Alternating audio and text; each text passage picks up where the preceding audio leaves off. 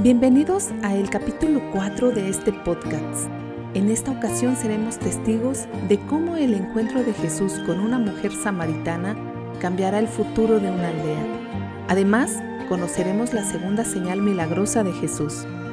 Ten listo tu café con leche, solito o tu té preferido, o si lo quieres mejor un rico chocolatito, para disfrutar juntos este encuentro con la palabra de Dios.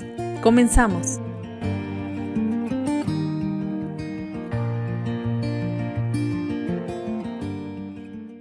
Hola amigos y amigas, estamos aquí de vuelta, muy contentas con Eren, Karen y yo. Y pues hoy vamos a hablar del capítulo 4 del Evangelio de según San Juan. Y pues mi comentario este día es que quisiera hablar acerca de la mujer samaritana, pero un poquito antes, como quisiera hablar un poquito de geografía, que no se me da mucho, pero creo que era importante mencionar algunos detalles. Es que aquí la Biblia dice que Jesús salió de Judea para Galilea. Y bueno, este trayecto es de aproximadamente 150 kilómetros, por lo que Jesús hizo una parada en Sicar, un pueblo de Samaria. Hasta aquí ya había caminado al menos 113 kilómetros. Yo no puedo imaginarme caminar tanto en un solo viaje. Y bueno, aquí vemos que Jesús ya está fatigado por esta caminata tan larga.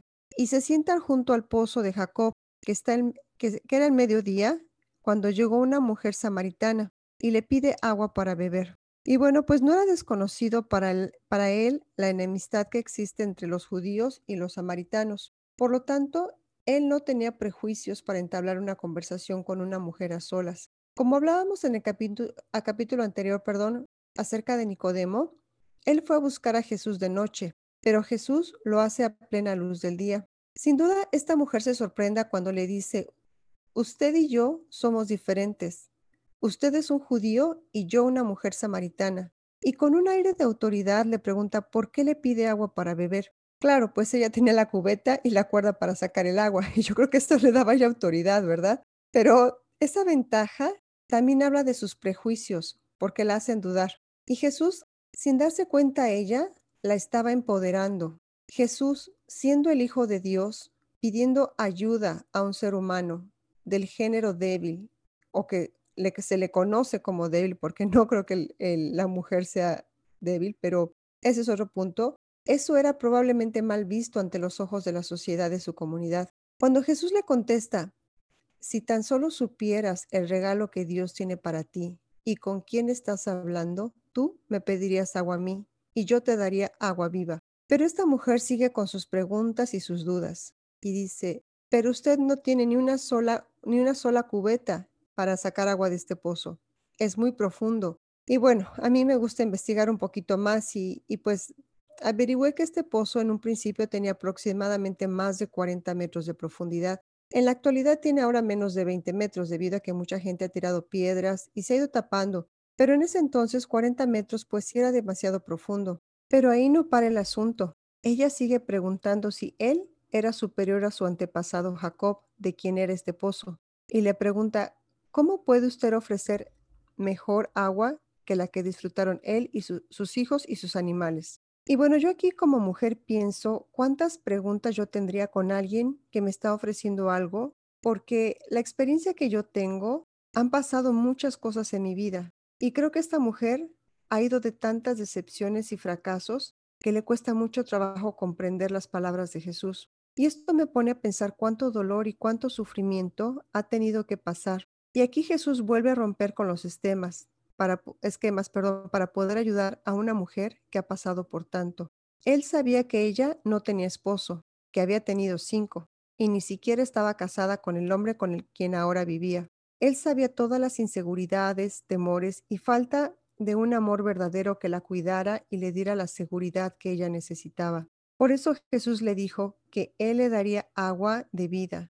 Ella había pasado por cinco maridos, por lo que podrían haberla catalogado como una mujer pecadora, pero eso a Jesús no le importó y tuvo paciencia para contestarle todas sus preguntas y demostrarle quién era él.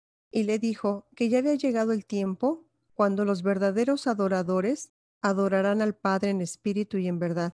Jesús le dijo que él era el Mesías y que no importaba que fuera mujer, que fuera samaritana o que fuera pecadora. Nada de su pasado o su presente le, impedía obtener lo que Dios ya había reservado para ella desde la eternidad. Porque aunque la salvación había llegado por medio de los judíos, ahora todos los que quieran adorar a Dios lo podrán hacer en espíritu y en verdad. Y eso para mí es, pues son grandes noticias porque adorar a Dios en espíritu y en verdad es algo que podemos hacer en cualquier parte. Jesús viene a traer salvación a nuestras vidas, no importa nuestro pasado o los prejuicios que podamos tener. Y tampoco importa en realidad cuántas dudas tengamos como esta mujer tenía, porque Él está dispuesto a escuchar cada una de ellas. Su respuesta es que Él es el Mesías y vino a darnos ríos de agua viva a quienes quieren adorar a Dios. Y podrán hacerlo no importa nuestra historia o nuestra identidad. Porque en realidad, amigos, el agua que Jesús nos da se convierte en un manantial del que brota vida eterna. Y el resultado de la conversión de esta mujer hizo que muchos creyeran en Jesús. Y fue por medio de una mujer pecadora que una aldea entera escuchara el mensaje y creyeran en Jesús. El agua que Jesús le dio brotó como un manantial que le dio a beber a toda una comunidad. Y yo creo que esto sin duda empoderó a la samaritana, y esta historia me ayuda a ver que yo como mujer he buscado la aprobación de la gente, la validación de los hombres. Como mexicana, yo crecí en una sociedad machista, donde si no eras joven, delgada y bonita, eras criticada hasta por tus propios parientes. Y no lo digo, no lo digo en broma, lo digo en serio, porque yo recuerdo a mi hermano decirme, ya estás gordita, ya no vas a encontrar trabajo, no vas a tener trabajo fácilmente si no eres atractiva. Pero Jesús vino a romper con todos esos esquemas. La seguridad en el corazón es el más precioso regalo de Dios y el mayor desborde de su bondad hacia nosotras. Y por su extremo valor lo debemos de proteger contra Satanás, quien nos los quiere robar y lo hace más letal cuando agrega la vergüenza. La aprobación y la validación, amigos, vienen de un Dios amoroso y compasivo, que se fija más en el corazón y que está dispuesto a devolvernos la seguridad interior que se convertirá en un manantial del que brota vida eterna. Y aquí mi pregunta sería, ¿qué desafíos me hacen sentir insegura? Y bueno, a mí me gustaría proponer que trazaran su propio campo de batalla, que hicieran una lista de las áreas en su vida que les ha causado inseguridad en el pasado y presente. Pues amigos, este es mi comentario y pues muchas gracias. Gracias, Ale. Me, me, gustó mucho tu comentario. Te voy a decir una cosa que me, bueno, que, que, definitivamente me habla, pues es la parte de la validación, ¿no? O sea, la, la, la, validación en cuanto al aspecto físico, la validación especialmente como mujer, estar bajo esa presión de, pues, de tener ciertos cualidades, estar delgada, yo creo que el peso también, ¿no? El maquillaje, el cabello, etcétera.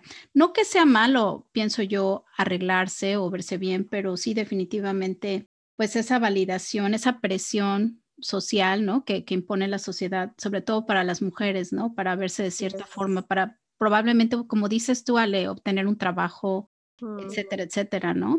Y la verdad es que no lo vivimos mucho aquí en Canadá, o sea, yo creo que aquí eh, sí lo vivimos en, otro aspecto, pero, pero digo, es, es culturalmente un poquito más relajado el no, el no tener maquillaje tal vez o, o menos maquillaje, etcétera, etcétera, ¿no?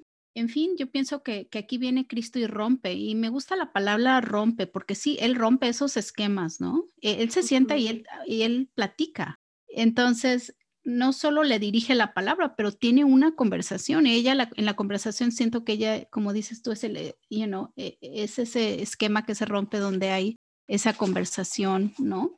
Que está grabada en la Biblia. Pero, pero esta parte me quedó, Ale, eh, el de romper los esquemas y la validación, porque ella era una mujer pecadora que rescata toda una aldea. Exacto, exacto, eso es increíble. Y a mí la verdad es que esta escritura, este capítulo me, me gustó mucho porque conforme lo iba estudiando me di cuenta de que Jesús empoderó, empoderó a una mujer.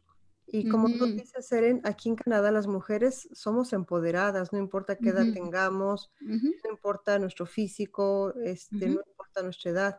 Y mucha gente ha ha catalogado a Jesús como misógino o a Dios como misógino, pero en realidad, o sea, estudiar con cuidado las escrituras y ver la profundidad de esto, nos damos cuenta de que en realidad Dios quiere empoderar a la mujer, pero Él tiene su fórmula, Él tiene, Él sabe cómo hacerlo, ¿no? Así es. Esta palabra que usa Sale de una mujer empoderada me llama la atención, ya que pues una mujer empoderada es aquella que admite sus debilidades, pero las convierte en fortaleza. Es mm, decir, esta mujer ya tenía una serie de decepciones, si es que así lo podemos llamar, porque en ese tiempo el que tuviera cinco maridos y con el que vivía no era su marido, no estaba casada, pues podía ser, ¿no? ¿no? era su marido. era su marido.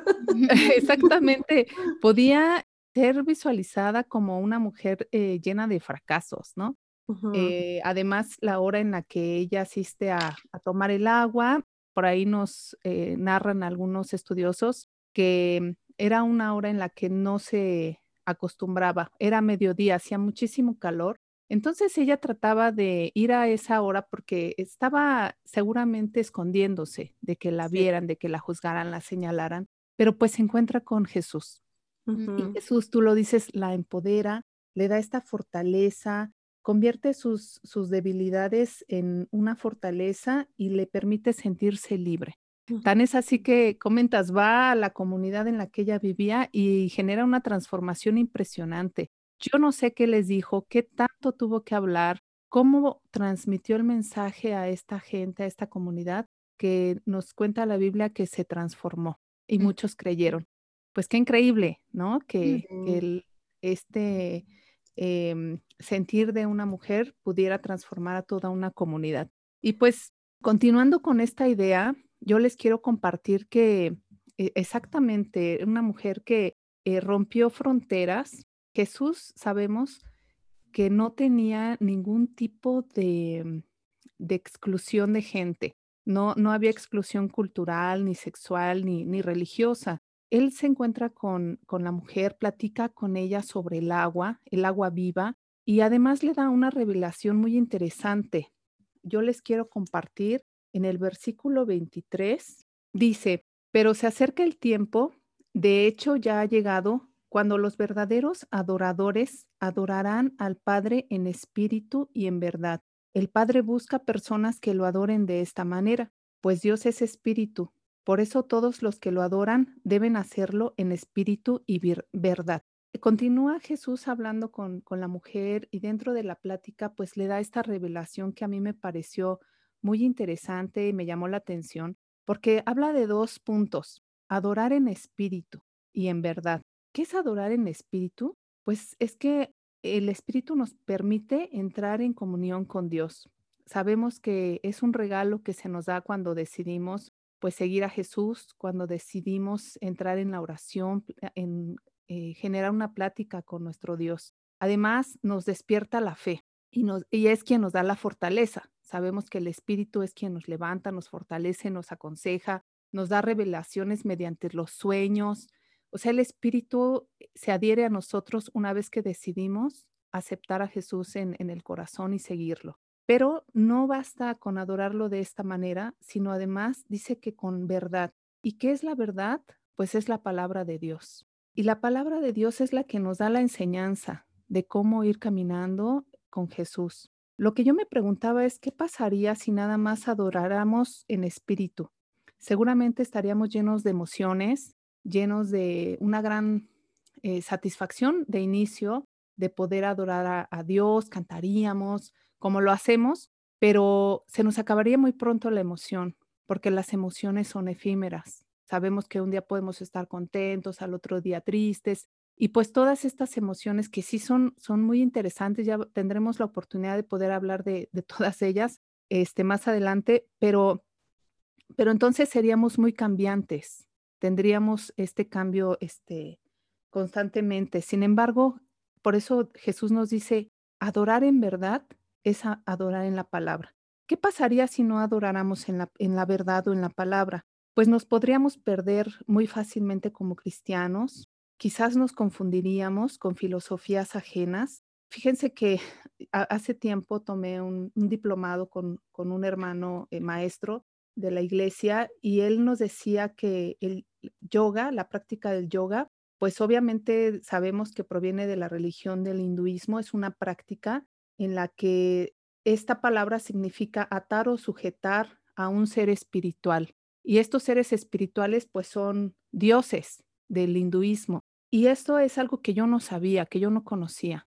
De pronto podemos estar actuando de una manera ingenua, sin saber que estamos adorando a otros dioses, en una práctica, pues mezclamos, ¿no? En la cultura que fue bien aceptada en, en México, por ejemplo, y que ya hay muchas escuelas que incluso a los niños les dan prácticas de yoga para que se relajen y, y puede parecer algo muy ingenuo, pero si nosotros empezamos a, a estudiar y a conocer la verdad, es que estas prácticas tienen un trasfondo distinto y es ahí donde hay que tener como mucho cuidado de qué es lo que hacemos y qué es lo que a Dios sí le agrada y no le agrada. Entonces podríamos confundirnos, podríamos introducir filosofías, maneras de pensar, podríamos mermar nuestra fe. Sería, eh, como les comentaba, muy efímera la emoción. Podríamos tener una fe pobre o básica, tambalearnos fácilmente ante las pruebas. Cuando llega, eh, llegan las pruebas, pues siempre hay que estar bien agarrados de la palabra, hay que estar bien agarrados de Dios, porque si no nos pueden tambalear.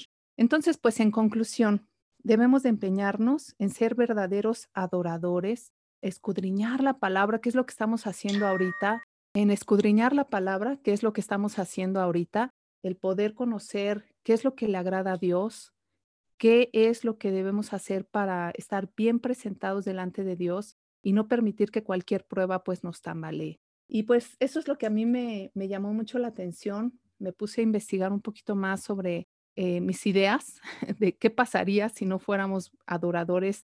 Y bueno, pues a esa conclusión llegué. Esto es lo que les quería yo compartir. Muchas gracias, Karen. Qué interesante. ¿eh? Este, la verdad es que nunca yo me había puesto a, investigar acerca de lo, que significa la yoga porque yo la practico, para ser sinceras.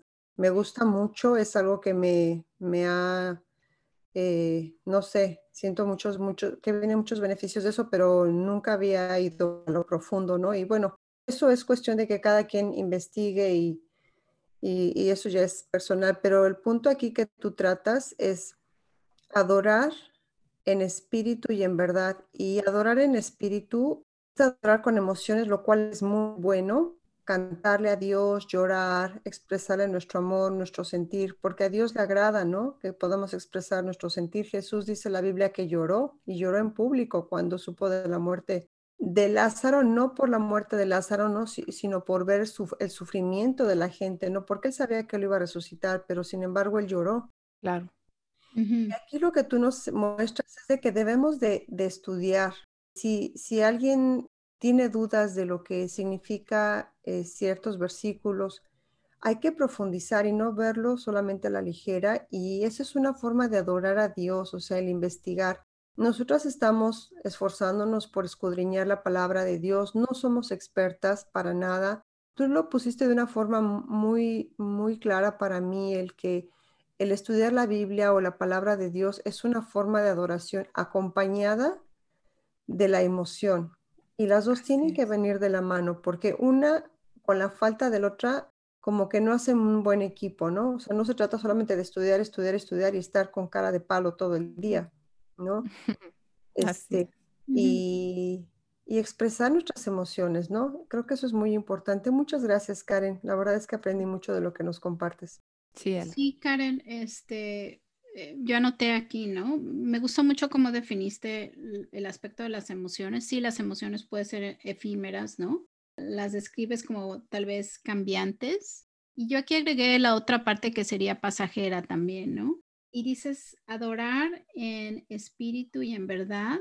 Pues ahí yo creo que ahí está la clave, ¿no? De realmente de, de por qué estamos aquí. Yo creo que sí, eh, el adorar en espíritu y en verdad es pues dejar la religiosidad atrás, ¿no? y, dejar la costumbre y dejar la, repetición, cosas que hacemos sin poner y sin entender porque las estamos haciendo solo por hacerlas, ¿no? Y, moverse a adorar en espíritu y en verdad es, es eh, pues ser más transparentes y yo creo que auténticas, ¿no? Al final del día, sí. cómo adoramos a Dios.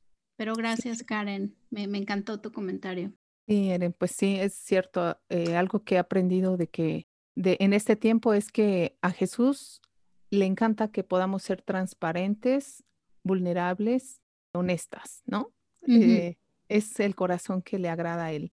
y por más difícil que esté la situación en nuestro corazón, es preferible para él expresarlo, eh, ponerlo en la mesa y pues él empieza a trabajar como el artesano y el maestro que es en, con nosotros. me recuerda mucho una historia de una vez eh, escuché a alguien que compartió, bueno, esta persona, sus hijos habían llegado a convertirse y los adolescentes habían llegado a tomar una decisión a seguir a, Cristo, ¿no? Y, y, él dando su testimonio dijo, sabes, bueno, ¿qué hiciste? Los llevaste a la escuela dominical, los llevaste desde chiquitos a la iglesia, este, you know, estudiaste con ellos, hiciste devocionales y él dijo, no, ¿sabes qué pasó?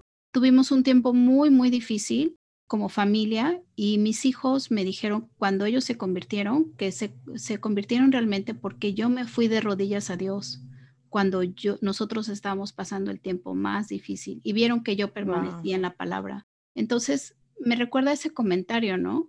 Sabes, el, el, sí, como dices tú, en espíritu y en verdad es la gente, los que viven contigo, tu familia, tu mamá, tu hermano, tu sobrino, tus hijos, ¿no? Van a ver si tú realmente adoras a Dios en espíritu y en verdad. No la gente de la iglesia, ¿no? Porque a veces a la iglesia vamos pues con, con nuestra mejor make-up, ¿no?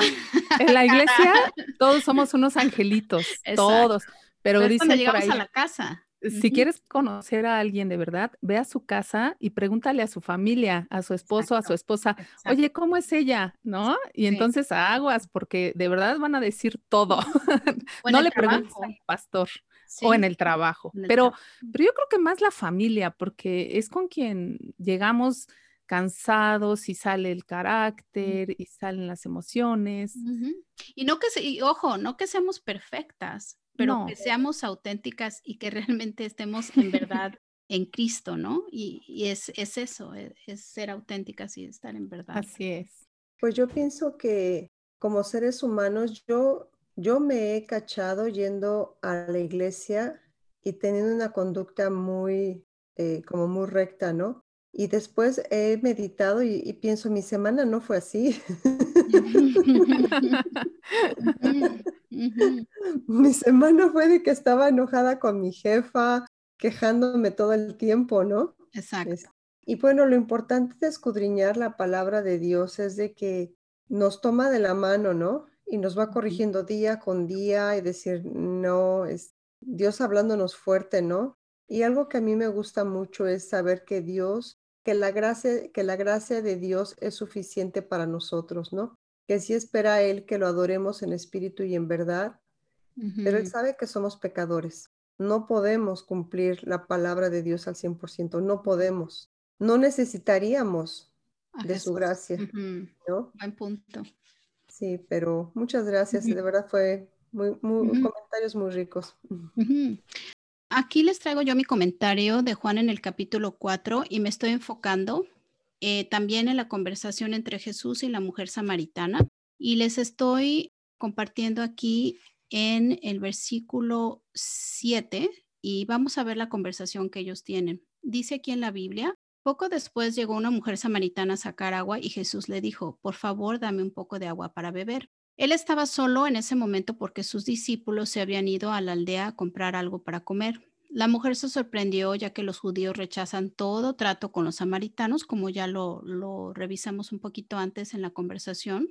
Le dijo a Jesús, usted es judío, yo soy una mujer samaritana, ¿por qué me pide agua para beber? Y fíjense qué bonita esta parte, cómo Jesús le contesta acerca de un regalo que Dios tiene para nosotros. Dice, si tan solo supieras el regalo que Dios tiene para ti y con quién estás hablando, tú me pedirías a mí y yo te daría agua viva.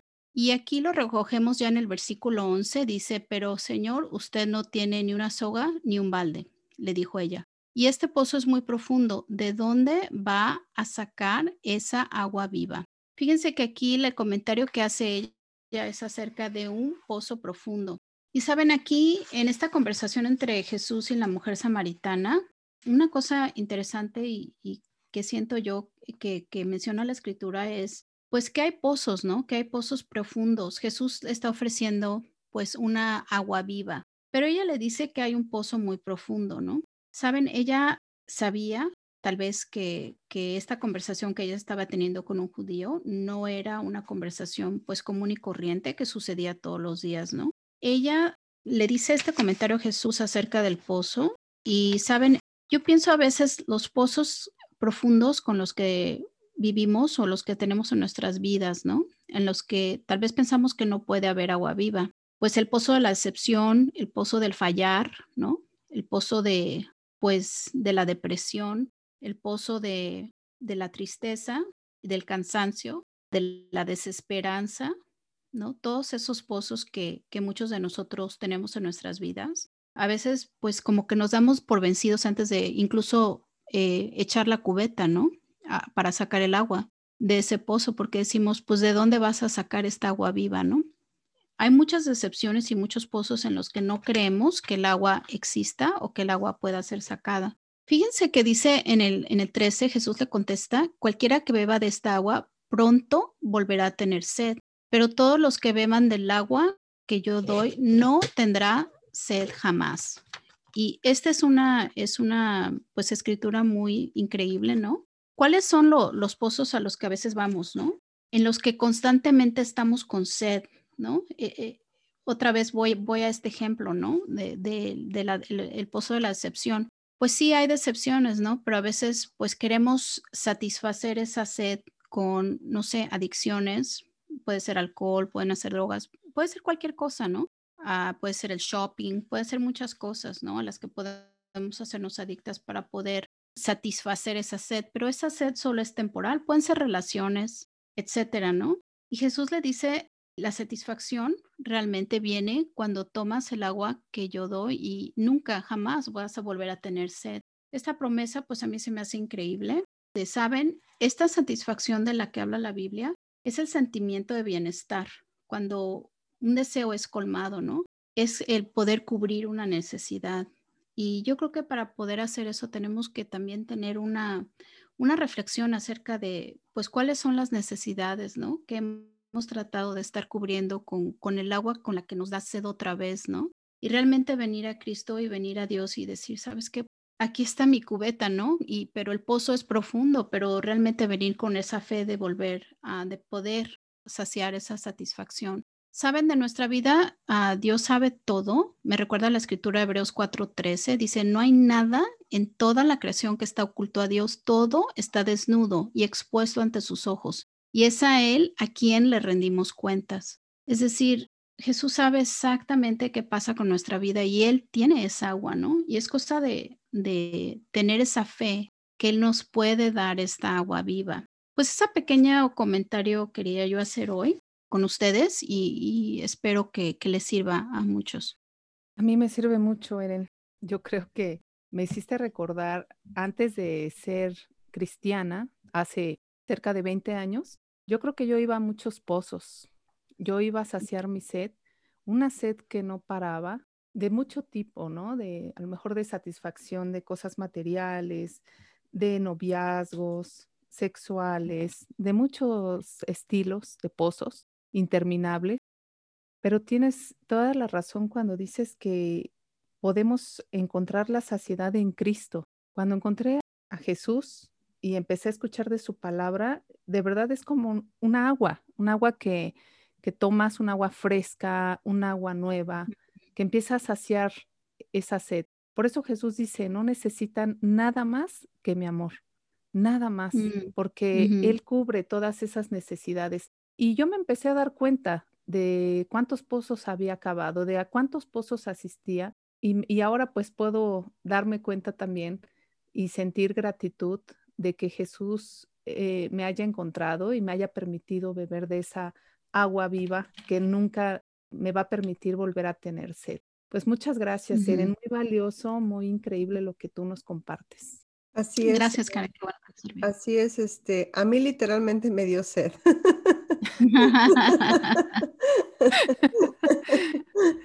qué pozo vas a ir? le tienes que bajar a la calefacción, Ale. Sí.